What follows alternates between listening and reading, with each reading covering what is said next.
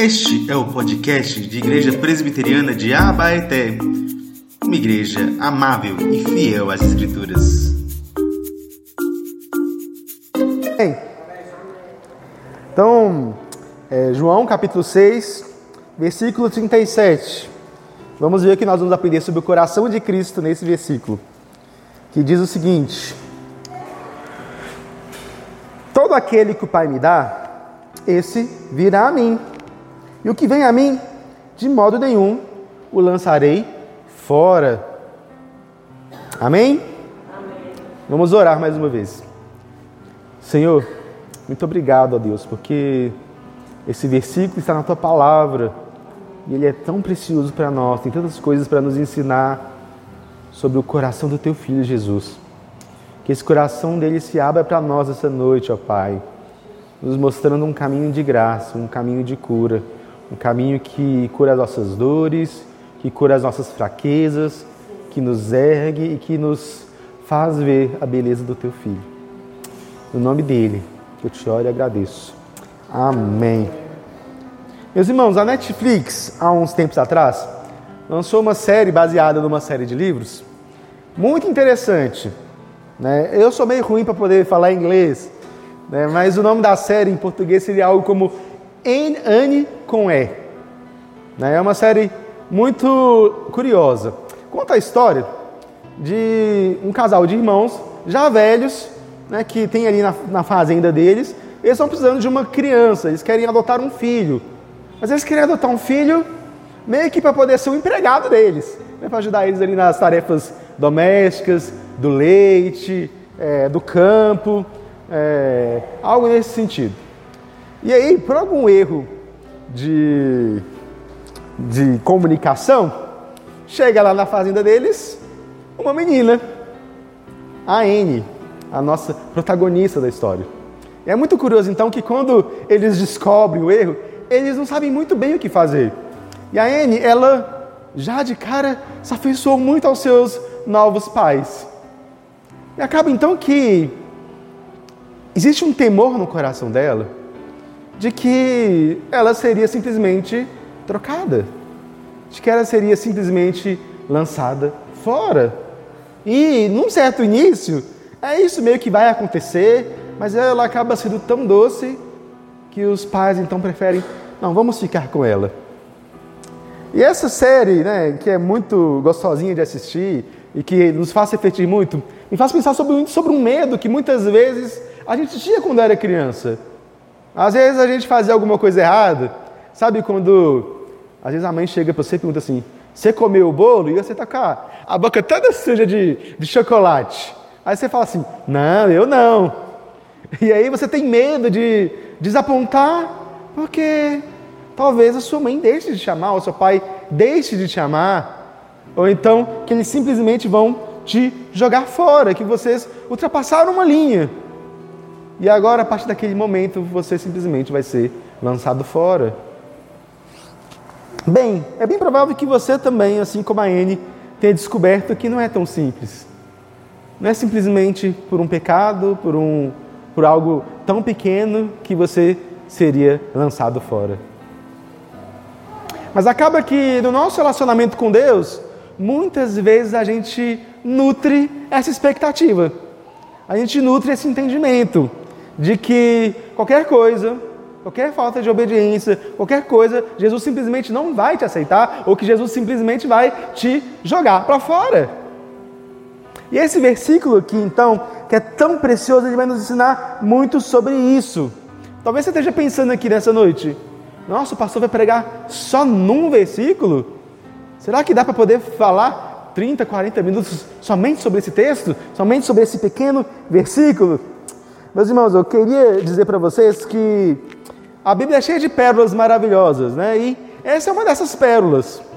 John Bunyan, um puritano do século XVI, ele escreveu um livro inteiro somente sobre esse versículo. Então vocês pensam, talvez eu falar que 30, 40 minutos eu esteja apenas arranhando a superfície de toda a profundidade que existe aqui. Mas esse versículo aqui está inserido numa longa conversa no capítulo 6 logo após a multiplicação dos pães e dos peixes. E aí Jesus ele se retira e o povo quer colocar Jesus como rei de qualquer jeito. E Jesus então tenta explicar para eles, nessa longa conversa, que o reinado dele é algo diferente. Que ele não veio simplesmente para poder mudar as estruturas da sociedade de uma maneira radical, mas ele veio para salvar os pecadores. Ele veio para ser o verdadeiro pão, o pão que desce dos céus e dá a sua vida ao mundo. E ele, como esse pão, ele mostra então como é que esse relacionamento com ele funciona. Sobre como é que esse relacionamento com ele, com o Pai, funcionam. E então, esse versículo ele vai falar para a gente da segurança que nós temos. Há uma doutrina, e esse versículo é base para essa doutrina, que nós chamamos de perseverança dos santos. A gente fala, e muitas vezes as pessoas é, que não têm um conhecimento bíblico tão profundo, muitas vezes discordam, né? porque ouvem outras coisas, são convencidos por outras visões. Mas existe uma doutrina que é essa perseverança dos santos, que uma vez que nós somos salvos, nós somos salvos para sempre. Uma vez salvos, salvos para sempre. A gente não pode perder a nossa salvação. E nós não perdemos a nossa salvação por causa desse amor de Jesus Cristo por nós. E esse versículo então vai nos aprofundar essa doutrina. E nós vamos entender que não é tanto a perseverança dos santos, porque essa ideia pode parecer que nós é que estamos perseverando. Mas a gente pode dizer que nós podemos chamar essa doutrina também de a perseverança do coração de Cristo. A perseverança do coração de Cristo. Porque é o coração de Cristo que é persistente. É o coração de Cristo que persevera. É o coração de Cristo que é constante em não nos deixar que a gente se perca. Então, meus irmãos, esse é o tema da nossa, dessa noite. Nós vamos meditar sobre o, como o coração de Cristo é perseverante, sobre como ele está determinado em nos segurar para Ele, sobre como ele está determinado a nos ter.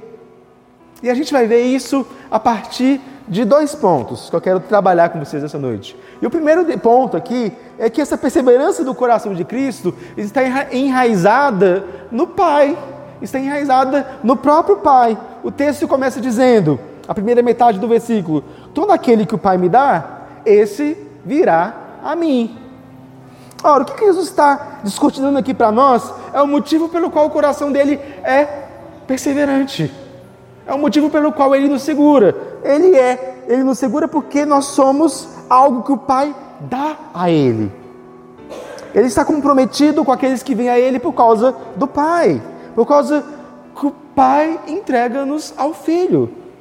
É o Pai que nos entrega ao Filho, que nos dá ao Filho. Ora, o texto está dizendo que todo aquele que o Pai o dá, esse vem a Jesus. E aqui a gente começa a entrar na profundidade do coração de Jesus e na profundidade dos temas que são aqui tratados. Porque esse versículo corrige para a gente algumas ideias erradas que a gente pode nutrir. A primeira ideia errada que a gente pode nutrir tem relação com uma visão deturpada de quem é o Pai. Porque muitas vezes a pregação do Evangelho, e nós precisamos pregar o Evangelho, nós falamos muito sobre a ira de Deus contra os pecadores. E muitas vezes a gente pode acabar nutrindo na nossa cabeça que o Pai, que a nossa salvação, na verdade, é uma obra graciosa de Jesus que está tentando aplacar a ira de um Deus que é descontrolado e cheio de raiva. Muitas vezes a gente tem de achar que, olha, então qual que é a visão que Deus tem sobre nós, que o Pai tem sobre nós? Ele é cheio de raiva, ele é descontrolado. É como se Jesus nos salvasse apesar do Pai. É como se Jesus nos salvasse a despeito da vontade do Pai, que queria, na verdade, nos fulminar, jogar todo mundo no inferno. Mas essa não é a visão bíblica. O que esse versículo está mostrando para a gente é uma coisa muito mais profunda. É no Pai que está a origem da nossa salvação. Por que, que o Filho nos ama tanto? Por causa do Pai, que nos deu a Ele. Essa é o que está mostrando aqui. É o Pai que ordena, ordena que sejamos livres, que sejamos salvos. A nossa salvação começa quando o Pai amorosamente nos olha, quando o olhar dele, o olhar de amor dele, simplesmente se aproxima de você, então ele te escolhe e ele te direciona para Jesus. É isso que Deus faz. É isso que assim começa a salvação. A salvação começa com um Pai que simplesmente te amou por algum motivo que você nem sabe. Porque Deus nos ama por quem nós somos exatamente. Deus nos ama por quem Ele é. Ele olha para nós, ele olha para os nossos pecados e realmente ele tem motivo para poder estar irado, estar cheio de raiva em nos lançar para o inferno, mas algo no coração dele se comove e ele fala assim: Não, eu vou salvar você, eu vou escolher você. E essa é a mensagem que Deus dá para a gente. E a gente precisa entender aqui então que existe uma diferença. Obviamente, a gente é salvo da ira de Deus. Jesus salva a gente da ira de Deus mesmo. Porque objetivamente, nós entendemos que a justiça do Pai precisa ser satisfeita. Deus ele não é um Deus desordenado nos seus sentimentos, cheio de raiva, mas ele é um Deus santo, puro, justo e bom. E a sua justiça ordena que pecadores cumpram uma pena, uma penalidade. Isso é a justiça de Deus objetiva, ela precisa ser satisfeita. Ele é um justo juiz e precisa que um preço do pecado seja pago. Mas no nível subjetivo, o coração do pai está junto com o do filho, nesse desejo de nos perdoar. Na tradição reformada, na tradição da história da igreja, a gente entende que a nossa salvação ela foi arquitetada antes da fundação do mundo. Antes das eras existir, antes de tudo existir, Deus já havia planejado, escolhido, pensado em como Ele iria te salvar, em como Ele iria pegar os seus pecados e puni-los em Jesus, para que agora você, tendo fé, você pudesse chegar até Ele. Ora, o Pai faz parte desse plano de redenção. É um plano que está na eternidade, dentro da vida do Deus trino, em que o Pai, o Filho e o Espírito Santo estão juntos, querendo nos salvar, querendo agir pelo nosso bem. E assim a gente entende que esse coração de Cristo é também o coração do Pai. E a partir de agora, todo momento que a gente falar sobre o coração de Cristo, a gente também está falando sobre o coração do Pai e sobre o coração do Espírito que estão abertos a nós. Esse plano eterno mostra como eles estão comprometidos um com o outro. E aqui entra algo muito interessante para a gente começar a pensar. O motivo pelo qual Cristo persevera não somos nós, mas é o próprio Pai. É o próprio amor que o Pai e o Filho têm um pelo outro. O texto nos diz: todo aquele que o Pai me dá. Meu irmão, a sua vida é um presente do Pai para o Filho. Você é um presente que o Pai deu para Jesus. Você entende isso? Você entende que nesse plano eterno, Deus Pai escolheu um povo para Jesus, para Jesus representar, para Jesus ser um sacerdote supremo. E Jesus então pega esse povo, resgata esse povo e agora pega esse povo e fala: Pai, agora esses aqui também são seus filhos. É uma espécie de, de dança ali em que ele nos dá para que ele possa devolver também ao Pai. Existe aqui um presente. Todos aqueles que o Pai deu, Jesus compra esse povo. E os filhos agora somos também filhos do nosso Pai que está nos céus. Essa é a palavra de Deus. Tem um mistério aqui, um mistério da trindade, o amor do Pai e do Filho sendo claramente mostrado no amor que eles têm um pelo outro. E aqui a gente tem algo muito mais interessante para a gente também continuar aprendendo. Porque a gente precisa fazer algumas distinções que são importantes. Tempos atrás, a gente teve um pregador na internet que falou a seguinte frase: Jesus é o centro do evangelho, mas do coração de Jesus, você é o centro. E a gente às vezes pode olhar para essa frase e a gente pode entender que a gente está no centro do coração de Jesus. E a gente pode olhar para os sermões anteriores e a gente está aqui estudando sobre o coração de Jesus, sobre como o coração de Jesus é aberto para nós, e a gente pensar que, sim, essa frase é verdadeira, porque nós estamos no centro do coração de Jesus. Mas o fato é que esse texto aqui nos tira essa ideia. Na verdade, essa, por mais boa intenção que muitas vezes essa frase possa ter, essa frase ela está distorcendo um pouquinho o evangelho e tentando colocar a gente no protagonismo, tentando colocar a gente ali no centro do evangelho. Mas a verdade é que nós não precisamos ser o centro do coração de Jesus para que a gente seja extremamente amado por Ele. E o texto aqui vai nos mostrar algo brilhante. Esse texto vai nos mostrar algo muito interessante, porque essa verdade, a verdade do Evangelho, é um pouco mais bela do que isso. Porque sim, Jesus é motivado pelo amor, mas ele é motivado pelo amor ao que ele tem pelo Pai primeiro. Ele ama o Pai. A palavra de Deus nos diz: Eu sou o Senhor, esse é o meu nome, a minha glória não darei a outro. Existe na palavra de Deus a ideia de que o Senhor é motivado pela sua própria glória. Mas o que é a glória de Deus? O que é esse peso, essa presença poderosa de Deus? É justamente esse amor eterno que Deus tem dentro dele mesmo, em que na eternidade o Pai, o Filho e o Espírito Santo gozam desde o princípio. Eles amam um ao outro e agora essa glória dele, esse amor dele é motivado justamente nessa relação que ele passa a ter conosco. Nessa relação de amor que ele passa a ter conosco. O coração de Deus é a sua própria glória, a maior motivação de Deus é a sua própria glória, o amor mútuo que o Pai tem pelo Filho. E é por isso então que o Pai, ele dá a glória ao Filho, o Filho dá a glória ao Pai. O Pai e o Filho glorificam o Espírito Santo e a gente passa a ver isso. E esse Deus que é motivado agora por essa glória, por esse amor eterno que um tem pelo outro, Deixa com que esse amor transborde. Deixa com que esse amor transborde por nós. E aí você se torna esse presente do pai para o filho.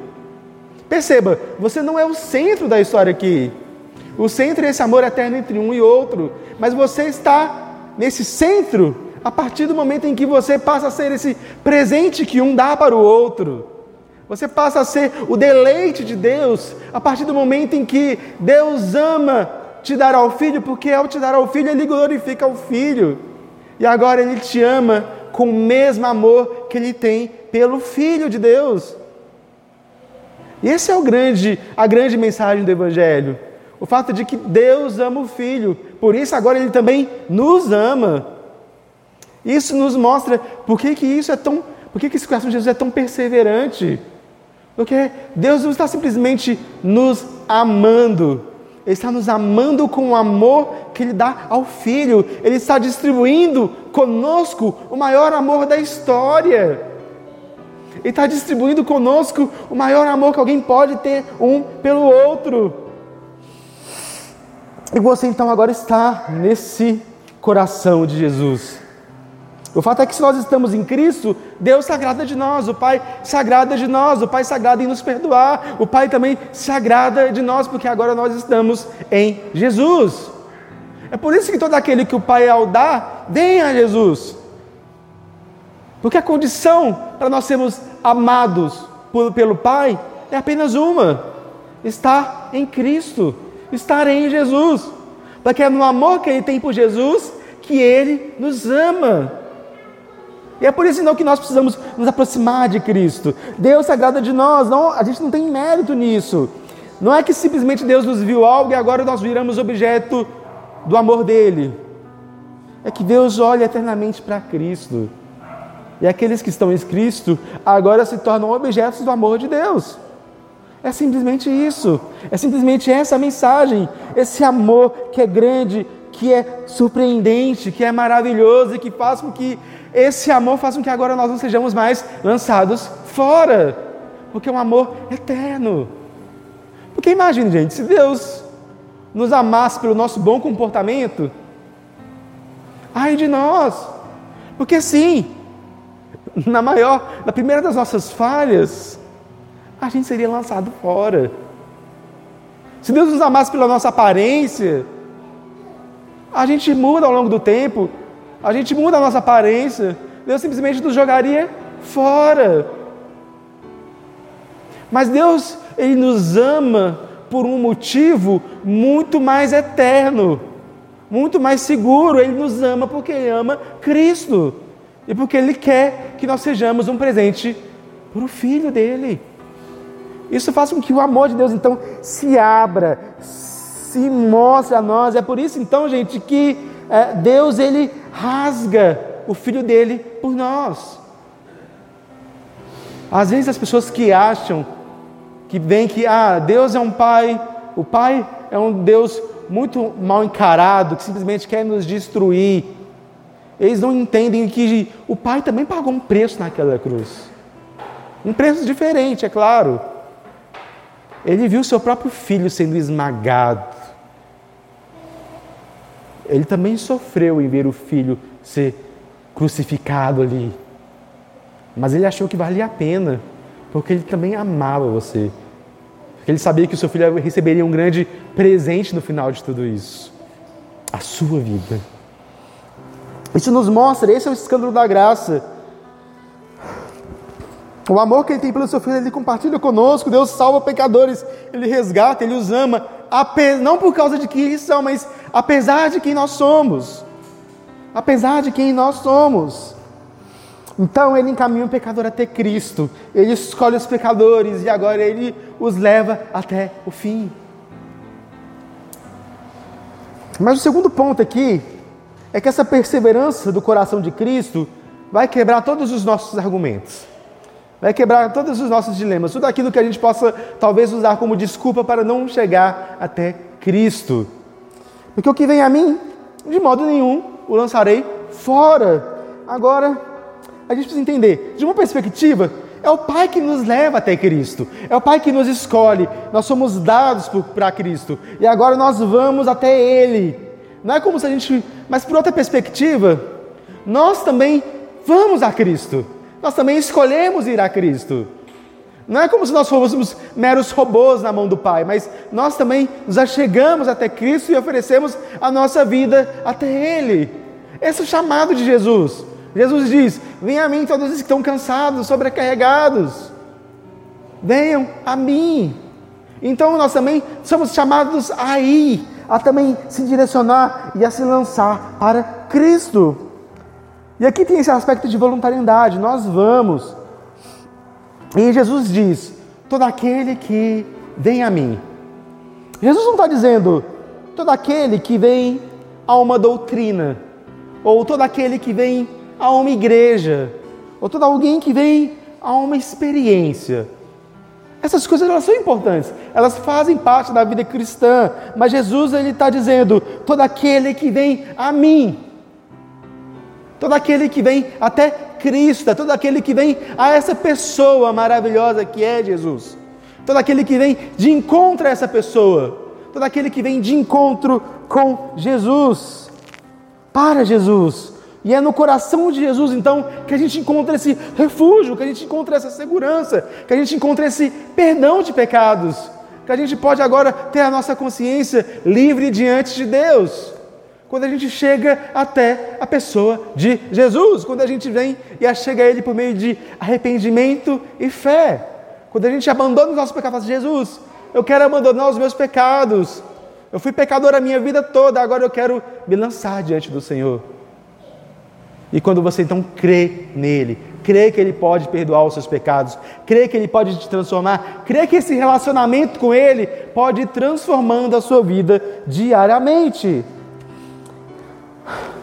Mas nesse vir a Cristo, nesse processo de vir a Cristo, muitas vezes o nosso coração falha. O nosso coração pode titubear.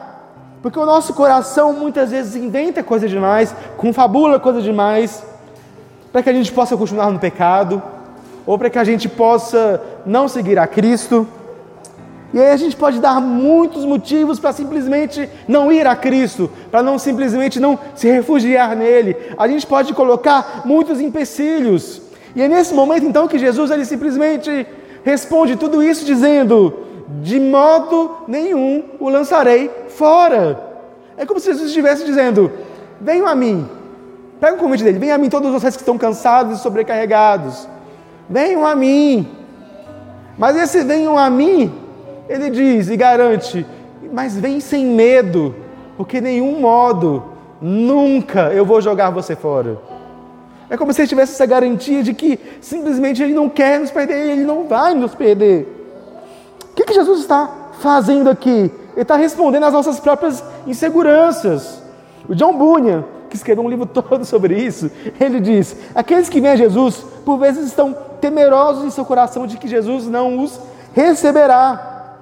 Essa observação está implícita do texto, deduz a amplidão da abertura da promessa. De modo nenhum lançarei fora, pois caso não houvesse esse temor de ser lançado fora, Jesus não precisaria afastar esse medo.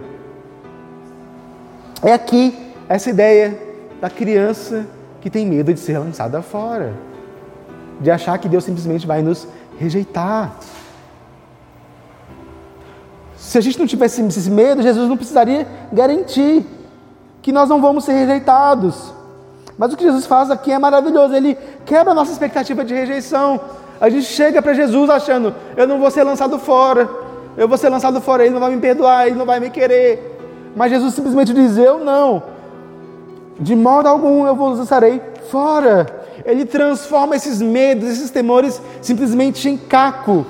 Ao fazer uma negativa veemente, de modo algum, jamais, nunca eu o lançarei fora. Essa é a verdade do Senhor.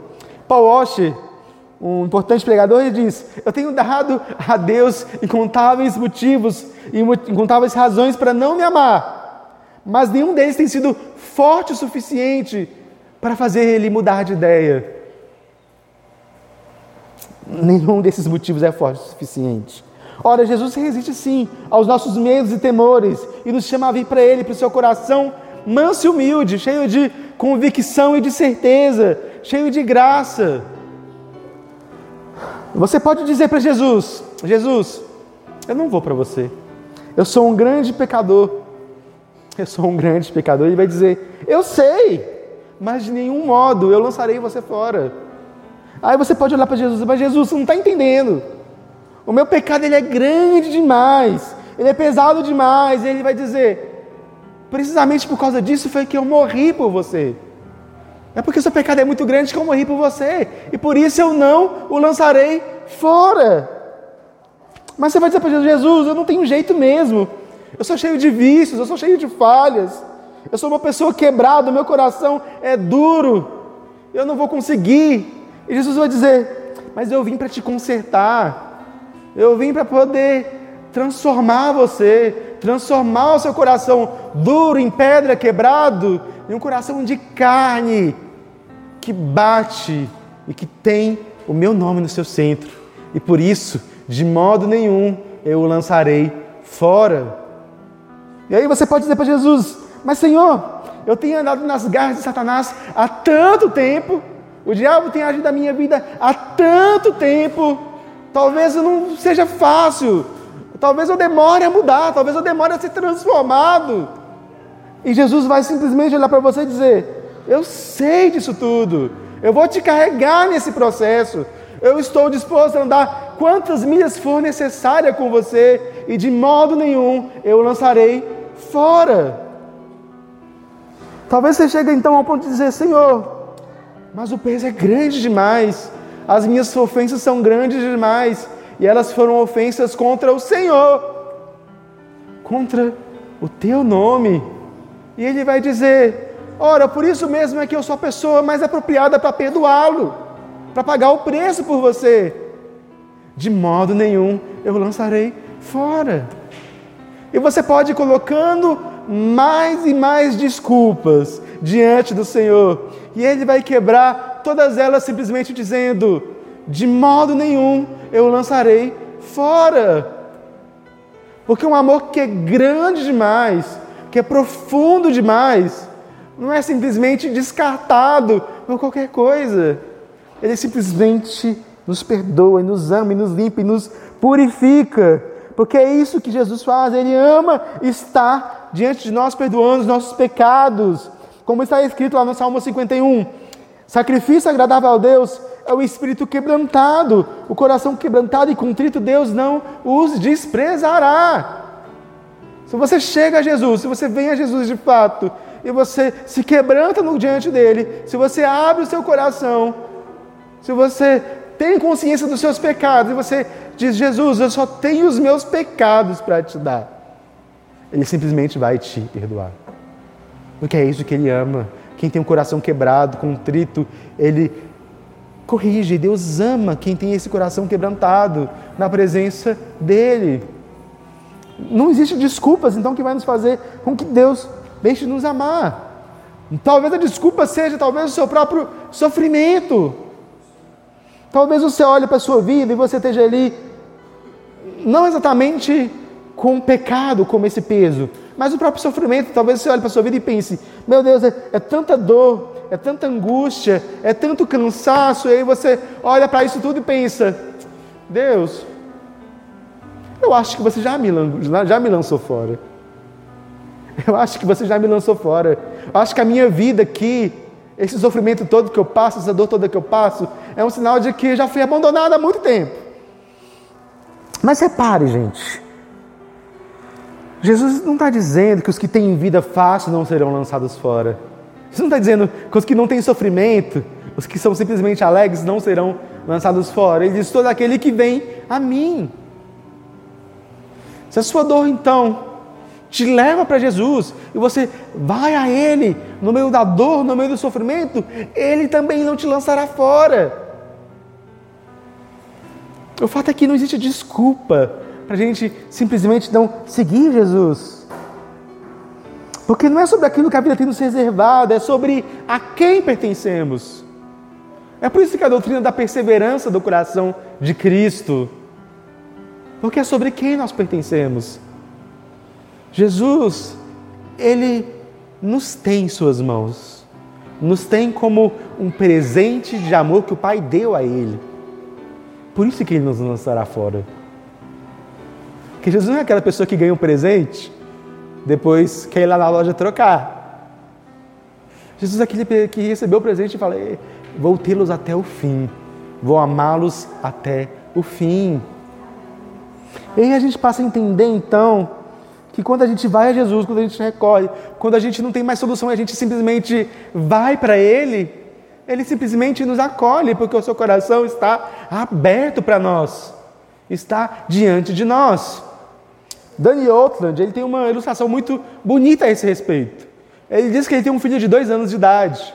Então, quando ele vai à praia com a sua família, ele entra no mar com o seu filho.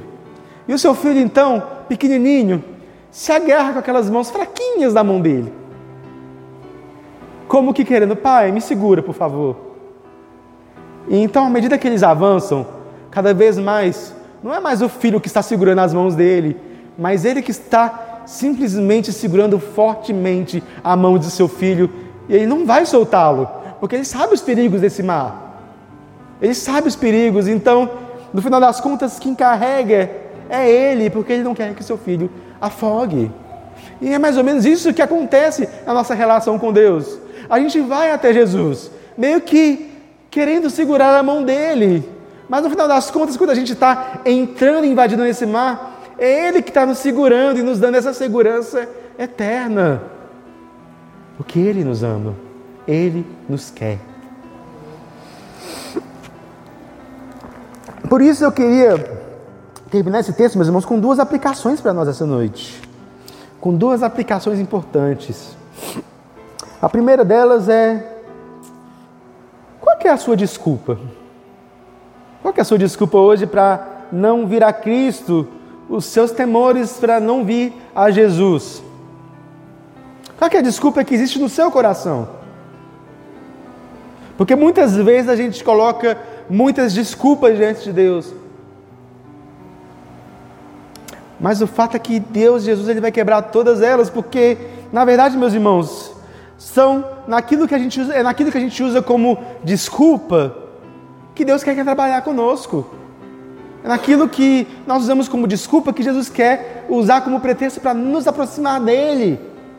Sabe? Você fala, Jesus, eu sou pecador demais. Ok, vem a mim e eu vou te perdoar. Jesus, eu estou quebrado demais. Não, vem a mim. Jesus, eu estou cansado demais. Vem a mim todos os que estão cansados. Jesus, eu estou sem tempo demais. Não. Eu vim aqui para poder acabar com essa correria na sua vida. Perceba, meu irmão, que Jesus ele vem, ele quer usar aquilo que muitas vezes a gente usa como desculpa. A gente diz: eu não posso me aproximar de Jesus, eu não posso me aproximar da igreja, eu não posso me aproximar dos irmãos, porque eu tenho isso, isso ou aquilo. Mas Jesus está querendo dizer: vem com isso, vem com isso, vem com aquilo, que eu vou transformar, eu vou trabalhar em você. Esse é o chamado de Jesus. Simplesmente se arrependa e venha. Se arrependa dos seus pecados e venha. Se arrependa e vem. Jesus diz: todo aquele que vier a mim. Então venha. Não existe desculpa mais. Mas a segunda, meu irmão, a segunda aplicação é descanse. Descanse em Jesus. Às vezes nos falta simplesmente descansar. Esse chamado para vir para Jesus é um chamado também para a gente descansar nele. Muitas vezes a gente acha que depende demais de nós. É como se a gente tivesse que se esforçar demais para ser amado por Deus, para ser amado por Jesus. Mas não, a gente precisa simplesmente vir até Ele e descansar, deixar com que Ele trabalhe em você, deixar com que Ele age em você, que Ele te transforme. Porque esse é o Evangelho. O seu coração não é uma bomba, relógio prestes a explodir e nos matar, mas antes é a nossa fonte de alegria e de conforto. A gente pode se alegrar nisso, se confortar nisso, nesse coração dele, que é eterno, é amoroso, é manso e humilde. Se coloque de pé então, meus irmãos, e vamos orar. Vamos orar para que a gente possa ter cada vez mais esse